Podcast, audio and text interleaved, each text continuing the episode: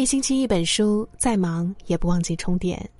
嗨，各位好，我是你们的好朋友朵儿，这里是一星期一本书。今天朵儿想要跟大家分享的文章题目是：朋友圈那个宠妻狂魔离婚了。作者李意外。朋友在微信上问我，最近怎么没有了大雷的消息？想想还真是。打开对话框，翻到和大雷的聊天记录，发现我俩上一次联系已经是半年以前。那时他带老婆孩子来我这边玩，大家找机会聚了一次。他老婆我真人见的不多，但在朋友圈却见的不少。大雷在老挝工作，回来一趟不容易，经常在朋友圈晒幸福。儿子被媳妇儿养胖了。半年没有吃过媳妇儿做的打卤面了。情人节又没法陪媳妇儿了，忙完这段时间回家一定补上。我们笑他腻歪，一把年纪了，活得像一个宠妻狂魔，天天朋友圈里媳妇儿长媳妇儿短也不害臊。想起这两口子，不免又有些感叹，发了条消息问大雷：“忙什么呢？大半年的不见人。”等了半天，那边才回了三个字：“我离了。”后来电话打过去，他匆匆交代几句，就嚷着要挂，说是没脸跟我们提。年初他们闹了些矛盾，但万万没想到会走到这一步。当时大雷生意上出了事，被合伙人坑了，背了一屁股债，他老婆总抱怨。一个人拉扯孩子，要操心的事情一大堆，生活又拮据，常常觉得这样的日子望不到头。大雷心里其实比谁都愧疚，但偏偏是个暴脾气，两个人总为琐事吵架，经常一赌气便十天半个月都不联系。后来是他老婆先提的离婚，说受不了这样没着没落的生活。大雷想了两晚，同意了。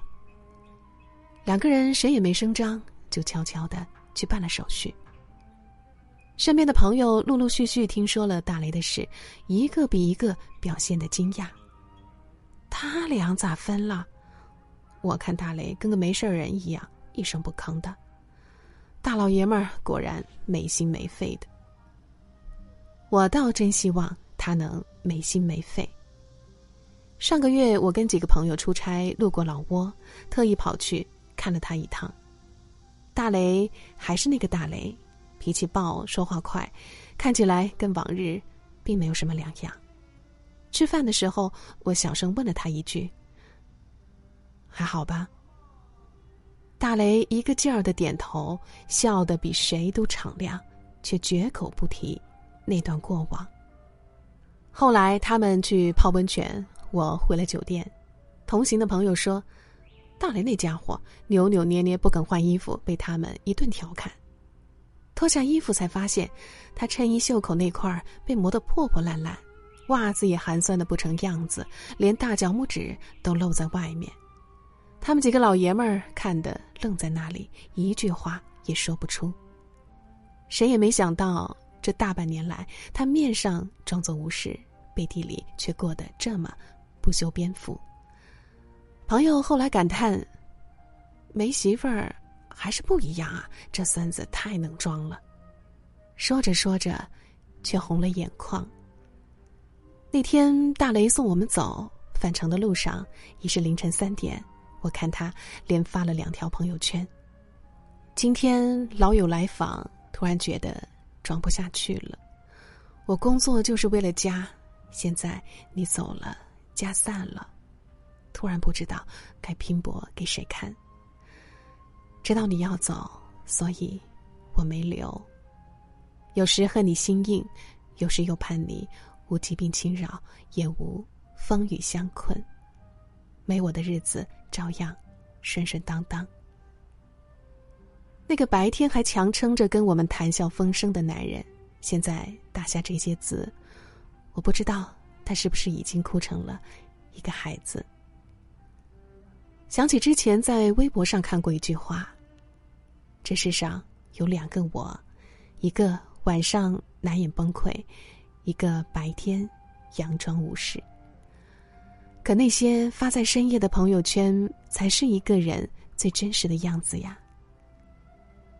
很多人都在下面评论说：“我也一样，我们都一样，都是在深夜里崩溃过的人。”那些难以言说的脆弱与思念，只有在深夜，才像找到了豁口一般，可以肆无忌惮的倾泻。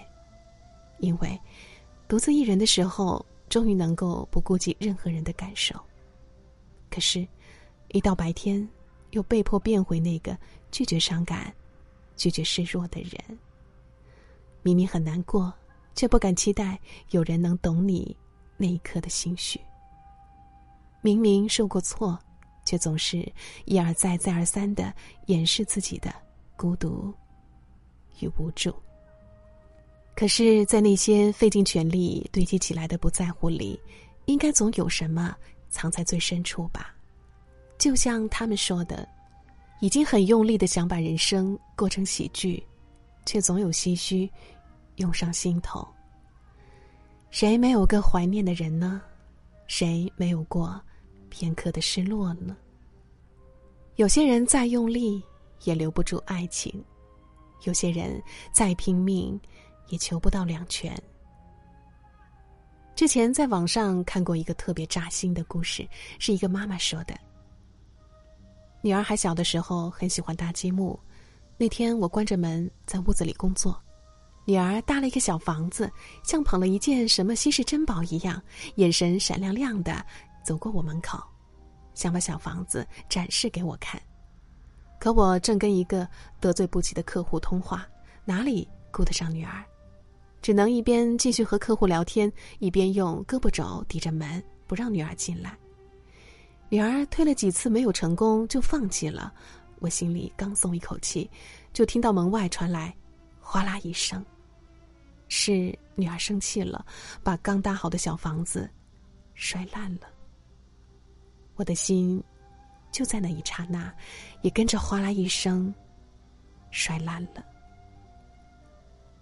过了将近一个小时，我才结束开门去寻找女儿，一边捡积木，一边央求女儿再为我重新搭建一个小房子。可女儿却面无表情的无视了我，小脸上依稀还挂着泪痕。这件事已经过去很久，女儿早已忘记，我却一直记得，记得那种抓心挠肺的疼，记得那种挫败无力的伤。那时候是真惨，自知没有任何靠山，谁都不敢得罪，只能得罪闺女。很多人在评论下面说，看着看着就哭了，因为在这个妈妈的身上看到了曾经的自己。那个刚毕业时常常加班，方案改了又改，错过末班地铁，却还被骂得狗血淋头的自己。那个父亲受伤却不敢回家探望，因为请一天假就少一天工资，没能痛快的拿出医药费来，觉得非常抱歉的自己。那个穿的西装革履却坐在地上一边呕吐一边哭的稀里哗啦，明明不会喝酒，为了签单却不得不豁出去的自己。这些真实发生过的故事，何尝不是我们的故事呢？成年人的世界根本没有容易二字，在你不知道的地方，多的是你不知道的事。那天在知乎上看到一个问题：为什么越来越多的人不发朋友圈了？有一个回答点赞特别多。那些不发朋友圈的人，不代表没有东西可以发，他们恰恰是最有故事的人。只是有时候，沉默和咆哮其实是一回事。张爱玲说过一句话：“笑，全世界与你同声笑；哭，你便独自哭。人生不如意事十之八九，可与人言无一二三。茫茫人海，谁没有过踽踽独行的日子呀？”前段时间，隔壁老樊唱的《我曾》活了，我曾把堕落的理由。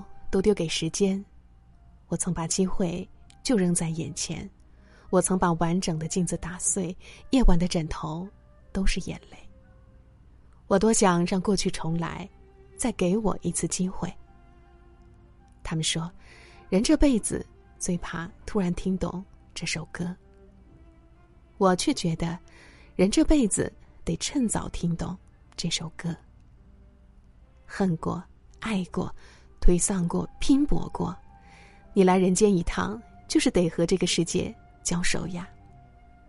生活从来都是一个缓慢受锤的过程，从刚强到柔软，从一腔热血的对抗到慢慢与这个世界和解。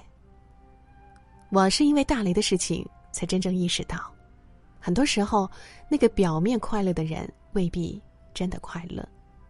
这个世界总在逼着人们不断逞强，可是。逞强的久了，难免会觉得疲惫。那天看到一个故事，感触很深。一个姑娘说，自己深夜心血来潮的时候，想起一些伤心事，忍不住在朋友圈发了一段特别沮丧的话。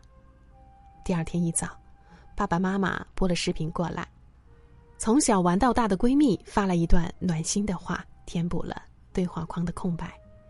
而男朋友提着豆浆油条赶到了自己面前。我们总被告诫，一个人成熟的标志是学会控制自己的情绪。可是，那些被控制的情绪背后藏着的，也许是被拒绝的关心呢？就像他们说的，表达的意义从来不在于得到别人的理解，而在于让你分辨出谁才是那个真正。愿意理解你的人，你得相信，总有人会看懂你的朋友圈，无论他是一片空白，还是曾留下只言片语。遇到那个爱你的人，生活终将变得不再那么复杂。最后，我想说的是，不管昨夜经历了怎样的泣不成声，清早起来，这个城市依旧会。车水马龙，而那些生命中的裂痕，也都会变成故事里的花纹。好了，亲爱的小伙伴，今天和大家共同分享的文章就到这里了，感谢你的守候，我是朵儿，明天同一时间我们不见不散。